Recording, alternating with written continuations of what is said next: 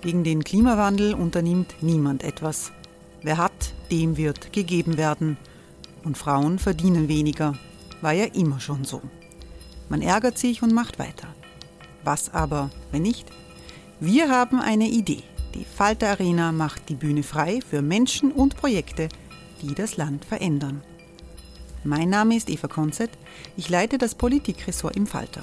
Und am Sonntag, den 26. Mai, veranstalten wir im Wiener Stadtsaal die nächste Falter Arena. Mit dabei unter anderem der ehemalige Politiker und Neosänger Matthias Strolz, Theresa Imre von Markter, Sonja Jöchtel von Love Politics oder Kari Ochsner von Ochsner Wärmepumpen. Machen statt jammern. Wir schauen uns an, wie das funktionieren kann. Kommen auch Sie vorbei. Alle Informationen und Tickets finden Sie unter falter.at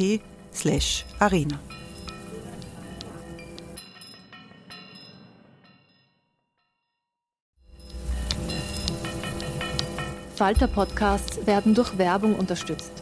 Das hilft bei der Finanzierung unseres journalistischen Angebots. It's that time of the year. Your vacation is coming up. You can already hear the beach waves, feel the warm breeze, relax and think about work. You really, really want it all to work out while you're away.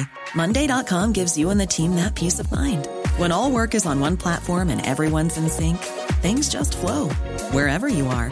Tap the banner to go to Monday.com.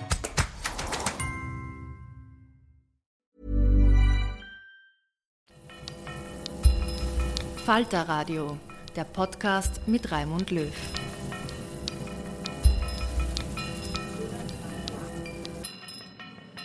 Herzlich willkommen, liebe Zuhörerinnen und Zuhörer, bei der 42. Folge von Schäuber fragt nach. In der Vorwoche habe ich in diesem Podcast mit der ehemaligen Korruptionsstaatsanwältin Christina Jilek unter anderem darüber gesprochen, wie die Politik versucht, die Arbeit der Korruptionsstaatsanwaltschaft zu behindern. Mittlerweile geht es nicht mehr nur um Behinderung, sondern um massive Angriffe, Verleumdungen und Denunziationen. Vorgebracht werden diese Attacken aber von Personen und Institutionen, wo ich beim darüber reden ein bisschen schlechtes Gewissen habe, weil ich an sich der Überzeugung bin, stop making stupid people famous. Und das gilt natürlich auch für stupid media. Ganz besonders für eine Fake News Plattform im Internet, finanziert von einer ehemaligen Mitarbeiterin des Chatkönigs Thomas Schmidt, die von ihm in diversen Nachrichten als komplett unfähig dargestellt wird. Keiner will sie nehmen hat Schmidt geschrieben, was aber nicht ganz stimmen kann, denn immerhin hat sie einen Ehemann gefunden. Der ist ein großer ÖVP-Parteispender, außerdem eng mit dem verhafteten Markus Braun befreundet und er beherbergt in einer seiner Villen einen in Amerika zur Fahndung ausgeschriebenen mutmaßlichen Geldwäsche-Oligarchen. Das Fake News Medium wird von einem Hersteller von Texten geleitet, bei denen laut Gerichtsurteil die Wahrscheinlichkeit, dass sie nicht stimmen, recht hoch ist. Ihm zur Seite steht ein fast namensgleicher Novomatic-Lobbyist, der mittlerweile sogar schon Novomatic peinlich geworden ist. Das ist eine beachtliche Leistung. Ungefähr so, wie wenn man als Zuschauer bei einem Heavy-Metal-Konzert aus der Halle gewiesen wird, weil man zu laut war. Einer breiteren Öffentlichkeit bekannt wurde er erstmals Ende der 1980er Jahre, als Zeitungen von der spektakulären Verhaftung des zuvor wegen Betrugsverdacht zur Fahndung ausgeschriebenen Pleitiers berichteten. Derzeit wird gegen ihn in diversen gerichtsanhängigen Kausen ermittelt, unter anderem wegen des Verdachts, er hätte versucht, Zeugenaussagen zu kaufen. Angesichts dieser Referenzen bitte ich um Verständnis, dass ich mich nicht mehr mit diesem medialen Bodensatz einer Senkgrube der Desinformation beschäftigen möchte. Es war ohnehin schon zu viel der Ehre, dass ich für ihn die Bezeichnung Schmalbad News oder Dreckspress kreiert habe. Stop flooding the zone with Schmidt gilt hier in gleich zwei Schreibweisen dieses Namens. Es wäre auch eine totale Fehleinschätzung, diese jämmerliche Partie für den Hauptgegner der Korruptionsermittler zu halten. Der ist nämlich in Wirklichkeit nach wie vor das System Pilnacek. Da gab es diese Woche einen erwartbaren erstinstanzlichen Freispruch an einer juristischen Nebenfront. Nach wie vor ermittelt wird aber zu Pilnaceks Tätigkeiten als Hausdurchsuchungsberater, als Gernot auf Vernehmung Vorbereiter und als verbotene Aktensendungen vom Staatsanwalt Fuchs am Handy Empfänger.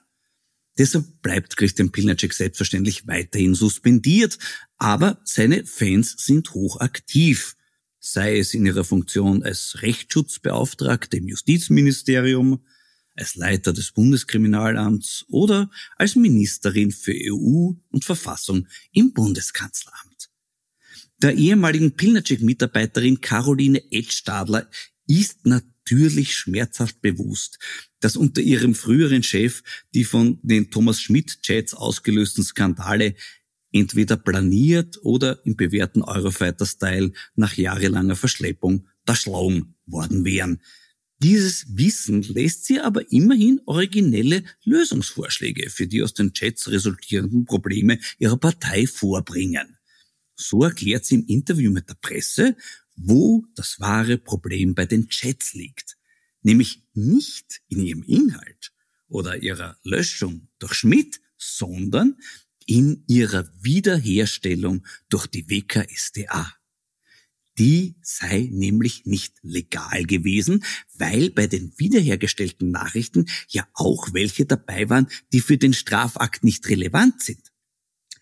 Ja, das ist ein bisschen so, wie wenn man sagt, die Kontoöffnung bei einem mutmaßlichen Bankräuber sollte nicht erlaubt sein, weil da liegt ja vielleicht auch Geld auf dem Konto, das nicht aus dem Bankraub stammt. Und wenn man dort womöglich auch noch Geld findet, das aus einem anderen Raub stammt, dann wäre das ein Zufallsfund und die sollten auch nicht strafrechtlich verwertbar sein. Paradoxerweise muss man aber darauf hoffen, dass uns Frau Edstadler in der Politik erhalten bleibt. Denn wenn sie dort keinen Job mehr findet, hat sie ein Rückkehrrecht. Und zwar ausgerechnet in die Wirtschafts- und Korruptionsstaatsanwaltschaft. Da könnte man sagen, ein schönes Beispiel für den Bock zum Gärtner machen. Aber so kann man es natürlich nicht sagen, weil korrekt gegendert hieß es natürlich die Ziege zur Gärtnerin. Außerdem wird in der österreichischen Politik die Bedeutung dieser Redewendung gerade erweitert, indem Böcke nicht mehr darauf warten, dass man was mit ihnen macht, stattdessen ernennen sie sich selbst zu Gärtnern.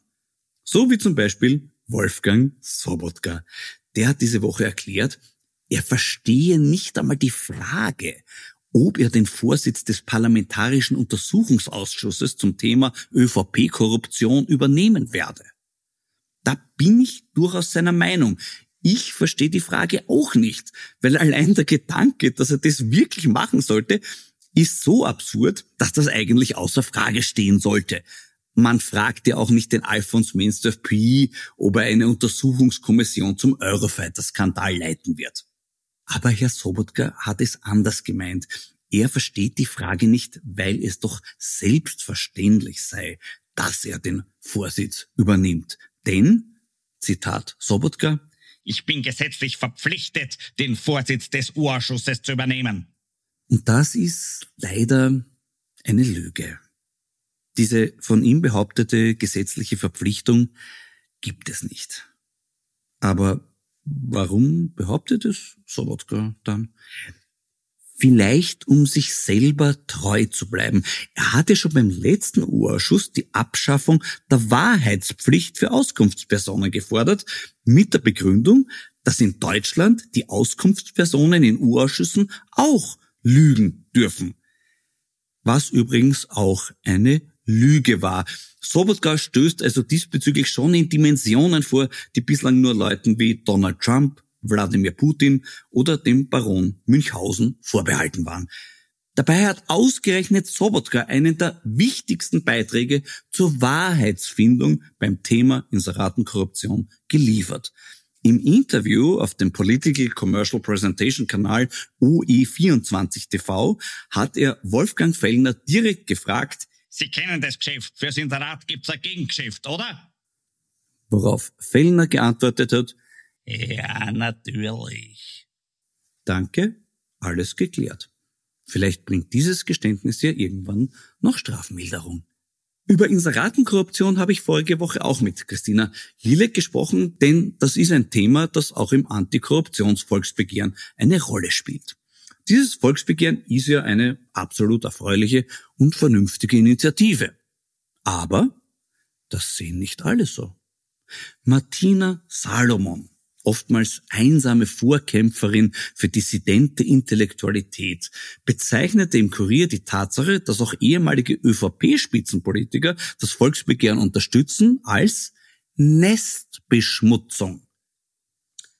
Ja, doch bevor man sich fragt, ob hier die Verunreinigung des Nestes mit dem auf die Verunreinigung aufmerksam machen verwechselt wurde, überwältigt schon Salomons nächste These öffentliches Engagement im Kampf gegen Korruption beschädigt den Wirtschaftsstandort. Ja, genau. Das hat ja schon Herbert Kickl erkannt, der die illegale Wahlkampfkostenüberschreitung seiner Partei damit verteidigt hat, dass mit dem Geld ja auch die Wirtschaft belebt wurde. Und ich bin sicher, Wolfgang Fellner tut das auch. Also auch die österreichische Wirtschaft beleben. Nicht nur die Immobilienwirtschaft auf Ibiza. Hm?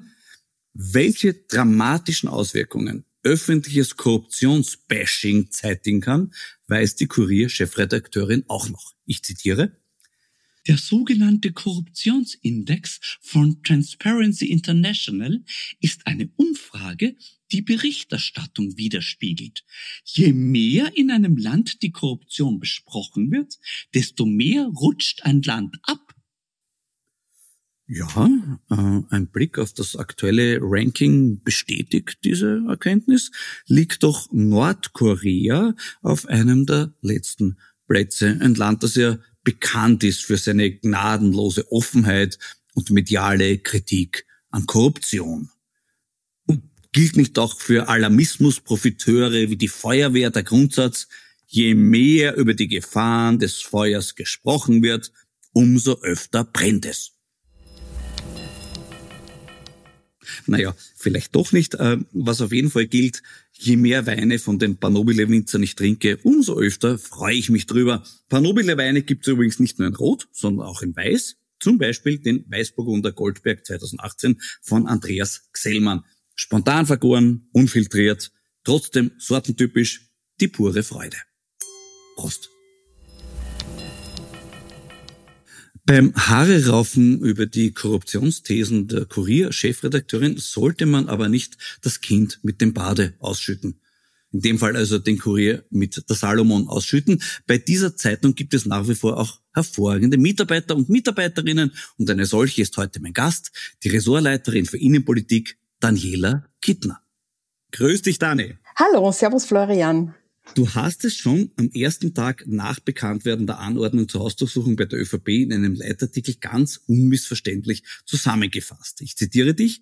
Kurz ist als Regierungschef nicht mehr tragbar. Ob er selbst oder seine Getreuen die Rechnungen gefälscht haben, macht strafrechtlich einen Unterschied, politisch aber nicht. Es hat manche überrascht, das im Kurier zu lesen. Was hat dich dazu bewogen, das so klar auf den Punkt zu bringen? Na, das waren schlicht und einfach die Ereignisse und die Tatsachen, die da in dieser Hausdurchsuchungsanordnung gestanden sind und daraus hervorgegangen sind. Man kann ja Verständnis haben ähm, für, sagen wir mal, gewisse politische Erfordernisse, dass man, ich weiß nicht, Stimmen halten muss oder, oder, oder auf Popularität achtet. Aber es gibt ganz klare Grenzen, die man nicht überschreiten kann.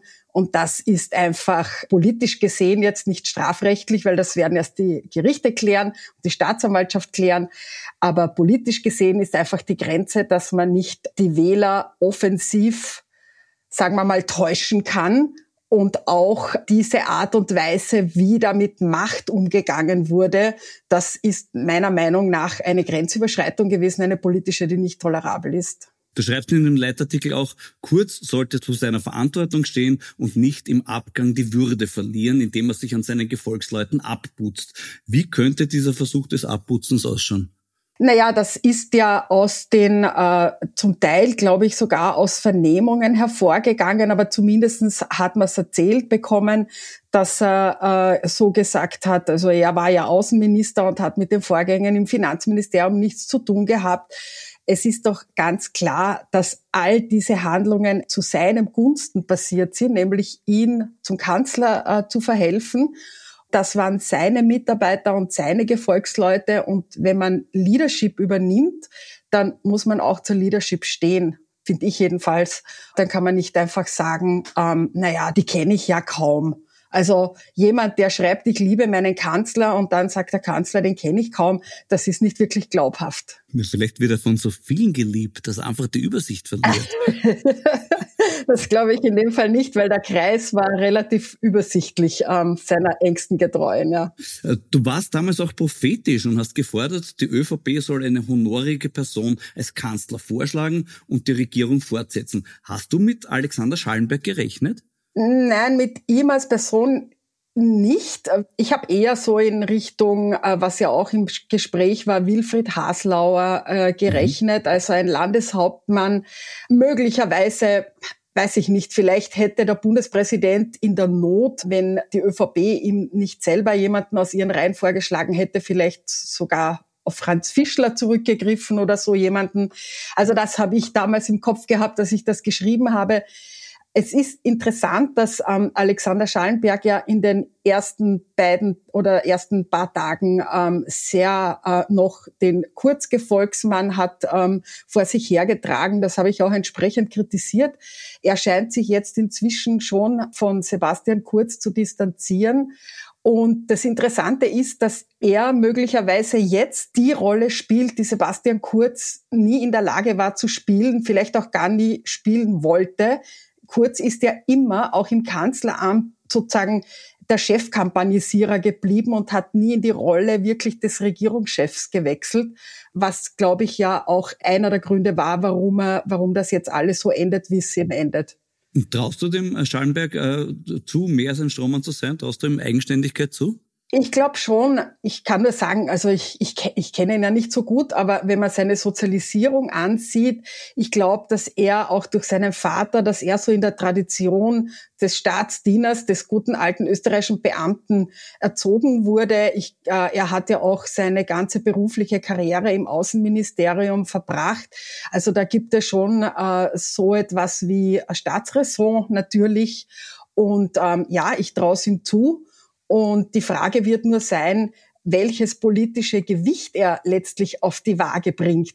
Denn die ÖVP ist ja nicht ganz so einfach. Also sagen wir mal, auf ÖVP-Ticket ist nicht ganz so einfach zu regieren. Man weiß ja, welche einander widerstrebenden Lobbys es dort gibt.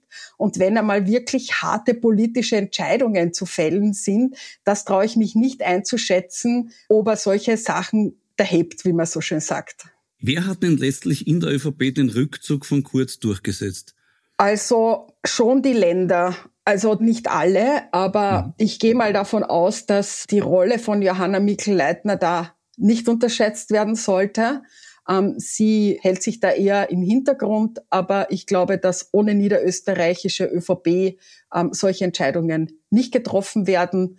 Und ähm, ja, die Steiermark dürfte schon auch eine Rolle gespielt haben und äh, ich nehme auch, auch Markus Wallner, aber das weiß ich im Detail nicht. Aber Niederösterreich würde ich einmal sehr stark dahinter vermuten.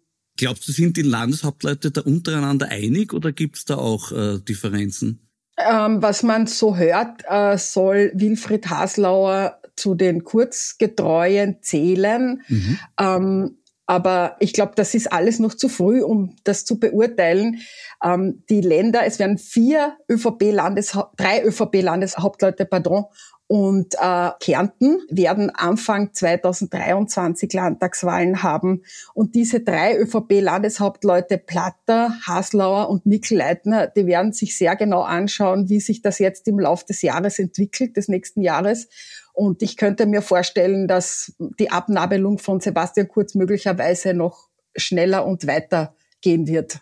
Ja, vor allem, wenn dann ein Untersuchungsausschuss laufen wird, Richtig. wird das Thema weiter wachsen. Richtig. Also, ja, also der Untersuchungsausschuss, ja, ähm, den sehe ich ein bisschen kritisch, aber die Untersuchungen der Staatsanwaltschaft, ähm, die sind natürlich in erster Linie wichtig und die gehen ja gegen Sebastian Kurz und seine Getreuen. Also das heißt, dieses Thema wird ja ständig am Tapet bleiben und wie gesagt, und dann noch die politische Bühne im Parlament dazu. Also das äh, kann ich mir vorstellen, dass das für die ÖVP kein angenehmes Jahr wird. Mhm. Glaubst du, wird die ÖVP wieder schwarz statt türkis? Ja, das hängt eben auch davon ab, ähm, was da alles rauskommt. Aber tendenziell, tendenziell würde ich sagen, ja. Wobei man eine schon dazu sagen muss. Äh, ich habe ja das damals diese ähm, Machtübernahme von Sebastian Kurz als Berichterstatterin sehr eng mitverfolgt. Ich war mit äh, ähm, Reinhold Mitterlehner in Kontakt, ich war mit Wolfgang Sobotka in Kontakt und einigen Leuten rund um Sebastian Kurz. Und das war schon so, dass die Länder damals Sebastian Kurz forciert haben. Es war damals, das ist ja interessant, eine ähnliche Situation wie jetzt. Es war nämlich auch genau diese vier Länder, von denen ich jetzt gerade gesprochen habe, hatten auch damals Wahlen vor der Tür. Mhm. Und sie haben sich damals durch einen Obmannwechsel in der ÖVP erhofft, dass sie einen Schub für ihre Landtagswahlen bekommen. Und dieses Kalkül ist ja auch aufgegangen. Ähm, das heißt, sie werden auch jetzt natürlich, also das ist die Währung, die zählt. Äh, in der Politik sind Stimmen und Wahlerfolge. Leider in Österreich ein bisschen zu viel. Mhm. Ähm, wird, äh, wird da zu viel auf Parteipolitik geachtet. Und davon wird es eben jetzt abhängen, wie es in der ÖVP weitergeht. Das ist ein sehr interessanter Ansatz. Das heißt, so wie für die Öffnungszeiten der Gastronomie äh, der Martin Ho entscheidend ist, was der gerade auf seiner Homepage veröffentlicht an aktuellen Öffnungszeiten, ist es eigentlich für die Republik der Landtagswahlkalender, nach dem sich ganz viele Entscheidungen richten. Ja, das ist leider immer schon so gewesen. Das ist, äh, ich finde das eine wirkliche Un Tugend, das ist schon fast freundlich ausgedrückt. Eigentlich sind es Machtkämpfe, die werden immer härter geführt, je mehr diese beiden Lager ähm, SPÖ und ÖVP verlieren. Man hat es ja jetzt wieder bei Oberösterreich gesehen, das war ganz eindeutig so, dass die Bundesregierung so lange nicht reagiert hat, solange die oberösterreichische Wahl nicht geschlagen war. Mhm. Und mich hat nur diesbezüglich gestört, dass die Grünen hätten ja was machen können, weil die Grünen, die werden ja hoffentlich nicht auf die Impfgegner schauen und die stellen ja den Gesundheitsminister und die hätten zumindestens agieren können. Also da war ich schon ein bisschen enttäuscht äh, ja. von dem Gesundheitsminister, von dem jetzigen, ähm, weil die hätten zumindestens da korrigierend eingreifen können, weil sie in dem Fall ja auch die Kompetenz dafür haben. Ja, in letzter Zeit versucht sich offenbar auch Gernot Blümel als künftiger äh, Kanzlerkandidat ins Spiel zu bringen. Hat der Chancen? It's that time of the year. Your vacation is coming up. You can already hear the beach waves, feel the warm breeze, relax, and think about work. You really, really want it all to work out while you're away. Monday.com gives you and the team that peace of mind. When all work is on one platform and everyone's in sync, things just flow wherever you are. Tap the banner to go to Monday.com.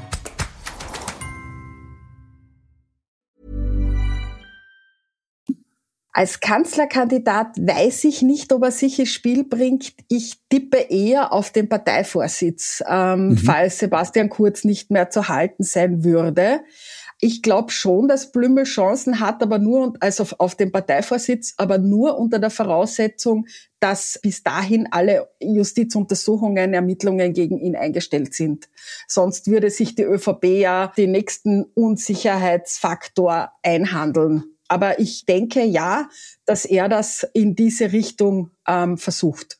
Na, es wäre also einerseits die Ermittlung und andererseits den Absturz bei den Beliebtheitswerten hatte er ja schon. Die sind ja in den letzten Monaten heruntergerasselt ins Bodenlose. Dann der Laptop im Kinderwagen wird ihm auch noch eine Zeit lang hinterherfahren. Äh, glaubst du, dass die Wähler das auch so rasch wieder zu vergessen bereit werden? Ich weiß eben nicht, ähm, ob ob ob, vielleicht läuft ja auf eine Doppelstrategie hinaus oder Strategie. Also ich weiß nicht oder Notlösung auf eine Doppelnotlösung hinaus, ähm, dass man sozusagen vielleicht auch mal Parteiamt äh, und es ist ja jetzt getrennt und Kanzleramt. Ähm, ich glaube nicht, dass die ÖVP ähm, Alexander Schallenberg zum Parteiobmann macht. Ich glaube äh, eben, wie gesagt, es könnte ja sein, dass man, wenn sie es durchhalten bis zur nächsten Wahl, das ist, äh, die ist ja erst im Herbst 2024, ähm, dann haben sie ja noch ein bisschen Zeit, das abzutesten, mit wem sie dann die, die größten Chancen hätten. Es ist ja so, dass jede Zeit oft so ihre Typen erfordert. Also ich bin Kärntnerin, ich hätte nie gedacht, dass jemand wie der Peter Kaiser, so ein linksintellektueller, sandpfötiger, äh, äh, äh, lieber Mensch, so ein, so ein verständnisvoller, empathischer Mensch in, in Kärnten, wo, wo der Haider immer der große Star war, zum Landeshauptmann gewählt wird. Aber es war dann einfach so, dass nach diesen vielen Jahren der Turbulenzen plötzlich alle froh waren, dass sie jemanden haben, der, der sozusagen kein Wirbel macht, ja, und einen nicht ständig äh, negative Schlagzeilen einbringt. Und das kann natürlich zum Beispiel bei Schallenberg könnte auch könnte auch der Fall sein, dass man sagt, okay, ich will jetzt mal einen ruhigen, der ruhig regiert, wo ich mir nicht fürchten muss, was jetzt um den nächsten Push wieder auf mich wartet. Ähm, könnte sein, ja. Aber wie gesagt, die nächsten Wahlen sind noch lang, ähm, falls die Regierung durchhält. Und heutzutage kann man ja nicht einmal mehr prophezeien, was in sechs Monaten genau. ist. Also, ja. Na, was ist mit den anderen Türkisen? Beim Blümel könnte das durchaus ausgehen, aber so Leute wie die Ellie Köstinger oder die Margarete Schramböck, äh, haben die oh. irgendwie eine Zukunft noch? Das glaube ich eher nicht. Also bei Elisabeth Köstinger, da wird ja schon äh, seit Jahren irgendwie ähm, geraunzt im Hintergrund, dass die Bauern angeblich nicht sehr zufrieden sind mit ihr und äh, über Frau Schramböck äh, will ich gar nichts sagen, ähm, weil das ist dieses Kaufhaus Österreich, das, das hat sich ad absurdum geführt. Ähm, das war eigentlich so einer der ersten Kritikpunkte, die ich gemerkt habe in den Bundesländern am, am System von Sebastian Kurz, dass ihm vorgeworfen wurde, dass er so schwache Minister bestellt. Mir hat wirklich ein Landeshauptmann gesagt, ich habe mich geniert ähm, und äh, einmal, der war mal bei einer Veranstaltung, wo die Frau Aschbacher aufgetreten ist. Das glaube ich, dass man das schon hinterfragen wird. Nur man darf auch nicht, auch hier wiederum, nicht zurück zum Status quo ante, weil ja. was vorher passiert ist, wir erinnern uns an, ich weiß nicht, weißt du noch, wie die, wie diese Staatssekretärin aus Osttirol geheißen hat? Also, wo der, wo der Josef Bröll ihr schon beim Vorstellen ins Mikrofon eingesagt hat, was sie sagen soll. Also, die war schon bei der ersten Pressekonferenz politisch erledigt. Also, dieses Quadratwurzelziehen aus Bünden, Ländern äh, und so weiter. Und jetzt kommt noch Mann, Frau und Diversität und was weiß ich, was alles dazu das kann nicht funktionieren. Also man muss schon als, ähm, glaube ich, als als Parteichef und als Bundeskanzler die, die Möglichkeit haben, dass man, dass man einen gewissen Spielraum hat, sein Personal auszusuchen. Aber wir müssen ich glaube, alle, nicht nur die, die ÖVP, das ist ein, muss ein Anliegen für alle sein von uns, dass wieder mehr gute Leute in die Politik gehen wollen. Du bist langjährige Beobachterin. Deshalb die Frage, wenn es tatsächlich zu einem Machtkampf zwischen Türkis und Schwarz kommen sollte, gegen wen wird der Sobotka diesmal intrigieren? ähm, ich glaube, er ist ja schon ziemlich pensionsreif. Also das könnte sich möglicherweise in Richtung Pension lösen, das Thema. ähm, also ganz ehrlich, ich denke mal, dass er in letzter Konsequenz wird er jetzt natürlich also glaube ich halt, ja, schon darauf achten, dass die niederösterreichische Landtagswahl nicht in die Hosen geht.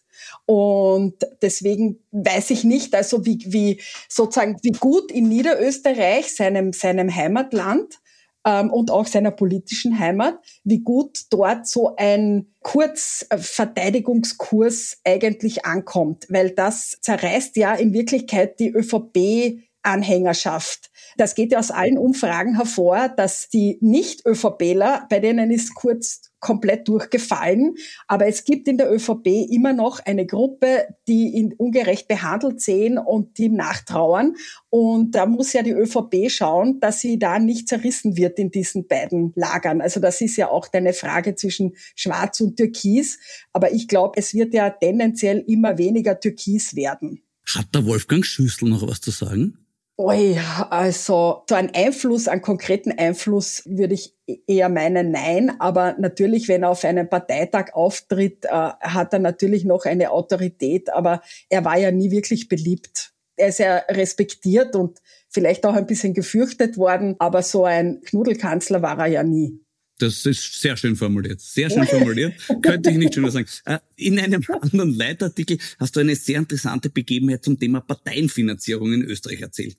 Du berichtest vom letzten ÖVP-Parteitag im August, mhm. wo der Wirtschaftsprüfer und der Finanzchef der ÖVP am Podium einen mündlichen Finanzbericht gaben, mhm. damit die Delegierten den ÖVP-Vorstand per Handzeichen entlassen sollten. Und dann schreibst du, der vorgetragene Finanzbericht enthielt keine einzige Zahl.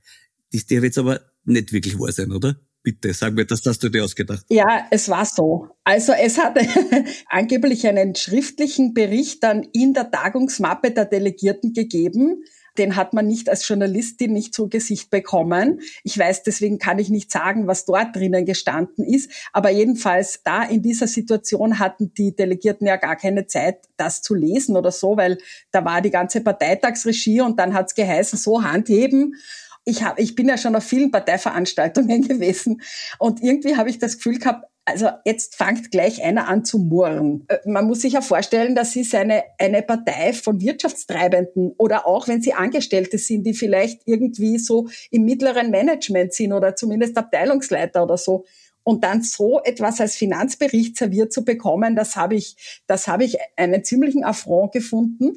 Und abgesehen davon halte ich eben das auch für eine Wurzel oder eine Ursache für die Dinge, die wir jetzt hier erleben, wenn, wenn man zulässt, dass ein kleiner Kreis von Vertrauten einfach alle Kontrollmechanismen und äh, alle demokratischen Diskussionszirkel einfach ausschaltet und schaltet und waltet, wie es ihm gefällt. Also ich finde, wenn die Parteien nicht intern das regeln, dann treibt das halt so weit, bis dann zum Schluss der Staatsanwalt klingelt. Und das ist da jetzt passiert. Mhm. Wir haben auch den Wahnsinn in Österreich, dass die Parteien sich selber prüfen dürfen mit ihren eigenen mhm. Wirtschaftsprüfungen. Der Rechnungshof darf nicht. Mhm. Und der versucht jetzt diesen Wahnsinn mit einem Gesetzesentwurf gegenzusteuern.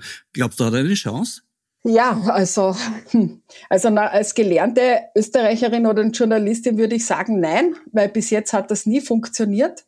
Es wird schon auch, glaube ich, noch äh, davon abhängen, was da jetzt noch alles aufkommt. Wenn die Schmerzen sehr groß sind, dann werden halt die Parteien vielleicht ähm, reagieren. Es ist ja auch ein, ein Volksbegehren ähm, gegen Korruption im Laufen. Genau. Und ma, man muss ja dazu sagen, also im Parlament beschließen halt die Vertreter der Parteien, also die sollen eigentlich Gesetze machen, die sie selber beschränken.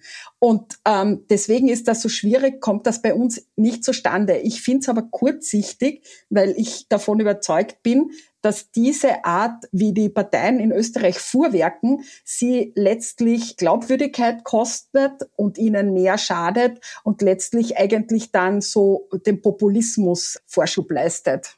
Es gibt auch die Forderung nach dem Informationsfreiheitsgesetz, was schon lange angekündigt ist und ja. nicht und nicht daherkommt. Glaubst du, werden wir das noch erleben? Also dieser Skandal hier hat ja auch die Komponente des Verhältnisses zwischen Medien und Politik. Und dieses Informationsfreiheitsgesetz, das halte ich gerade in, in dieser Hinsicht für extrem wichtig. Und ich hoffe nur, dass das wirklich kommt. Und ich hoffe, dass da auch die Branche sich einmal nicht gegenseitig zerfleischt, sondern auf einem Strang zieht und das wirklich verlangt. Um das verständlich zu machen, es ist ja so, ich bin ja Reporterin, also ich, es gibt ja verschiedene Arten von Journalisten und äh, die einen sind, verstehe sich als Aufdecker, das finde ich super und toll und wichtig, aber es sind ja nicht alle Aufdeckerjournalisten, der Großteil sind ja Reporter, das heißt, wir äh, schreiben in erster Linie, was gibt's Neues, weil das wollen die Leute ja wissen, was gibt's Neues, ja, so. Und jetzt ist es aber so, seit ungefähr 20 Jahren, das hat so mit Schüssel 1 begonnen, ähm, dass zunehmend die Ministerien von den Kabinetten kontrolliert werden und damit ähm, auch die Information, die aus Ministerien rausgeht. Das heißt, Früher haben wir oft einmal einen Sektionschef angerufen und wenn wir einfach nur Fachinformationen haben wollten. Oder es hat ja jedes Ministerium hat ja auch eine Informationsabteilung, die nicht dem Kabinett zugeordnet ist.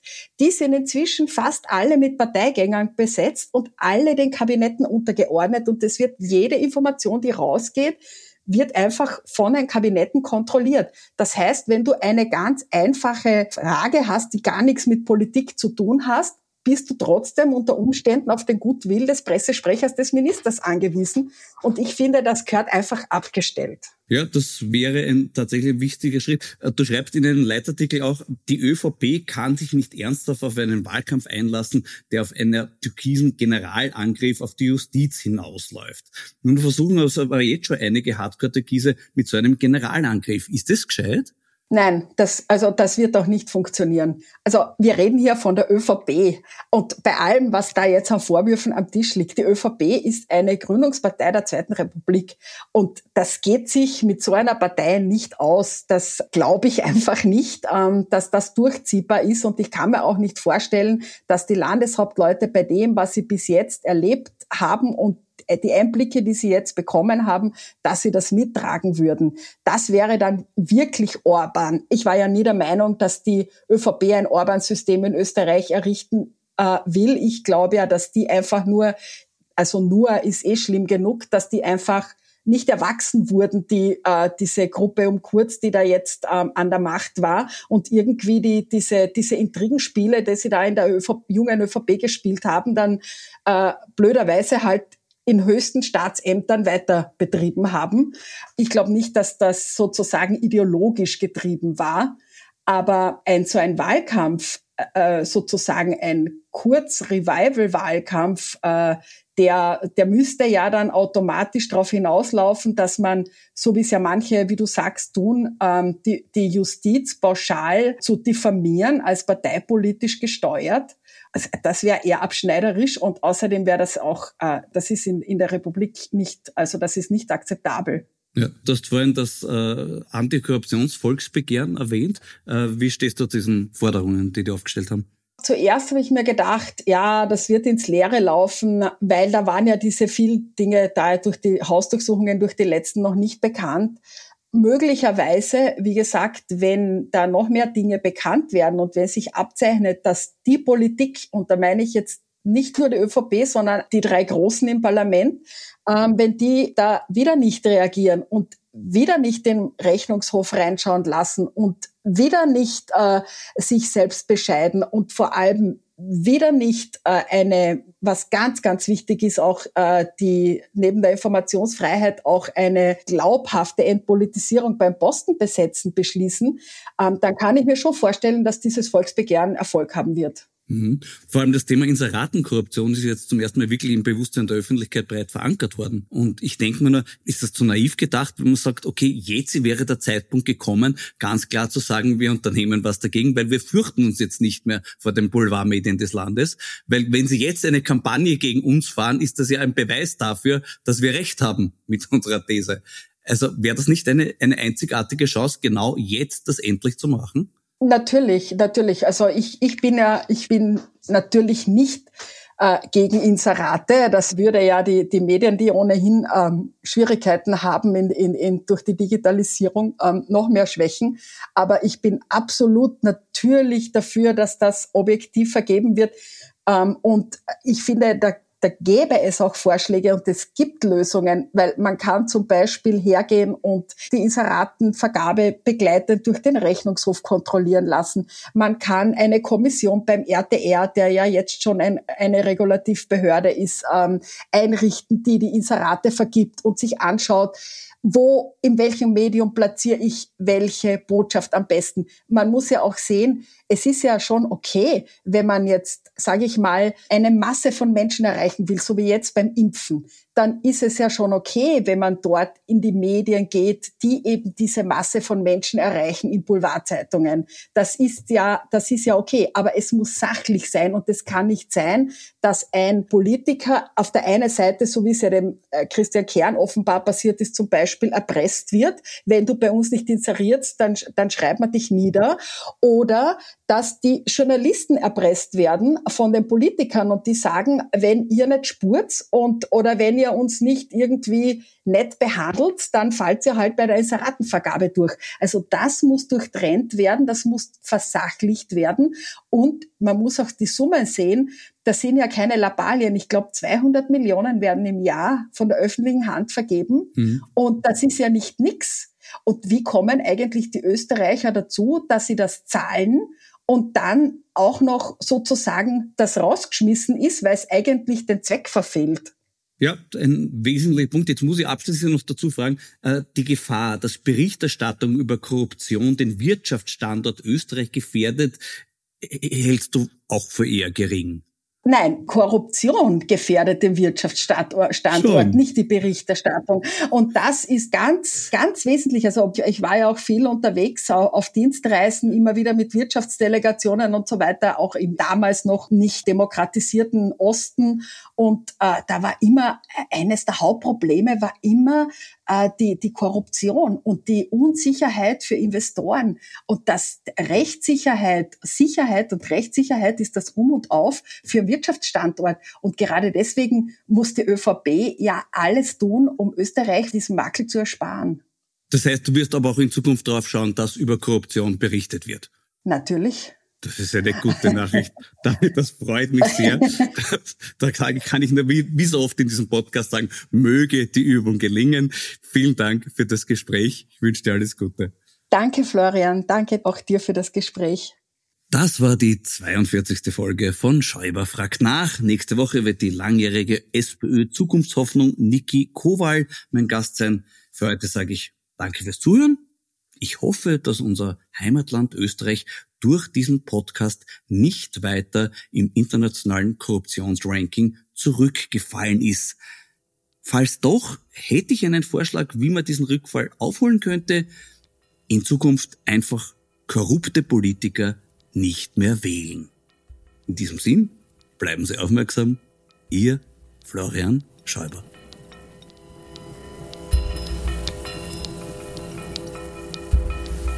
Sie hörten das Falterradio, den Podcast mit Raimund Löw.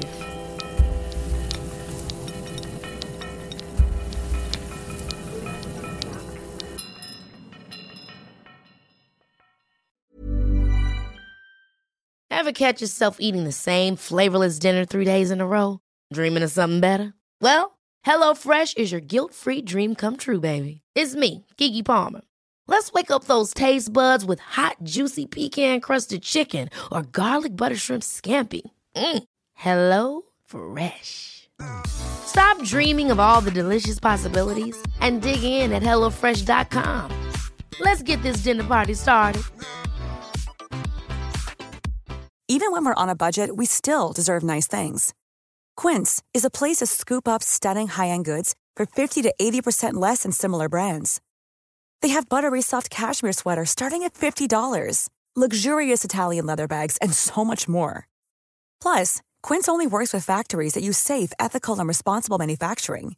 Get the high-end goods you'll love without the high price tag with Quince. Go to quince.com/style for free shipping and 365-day returns.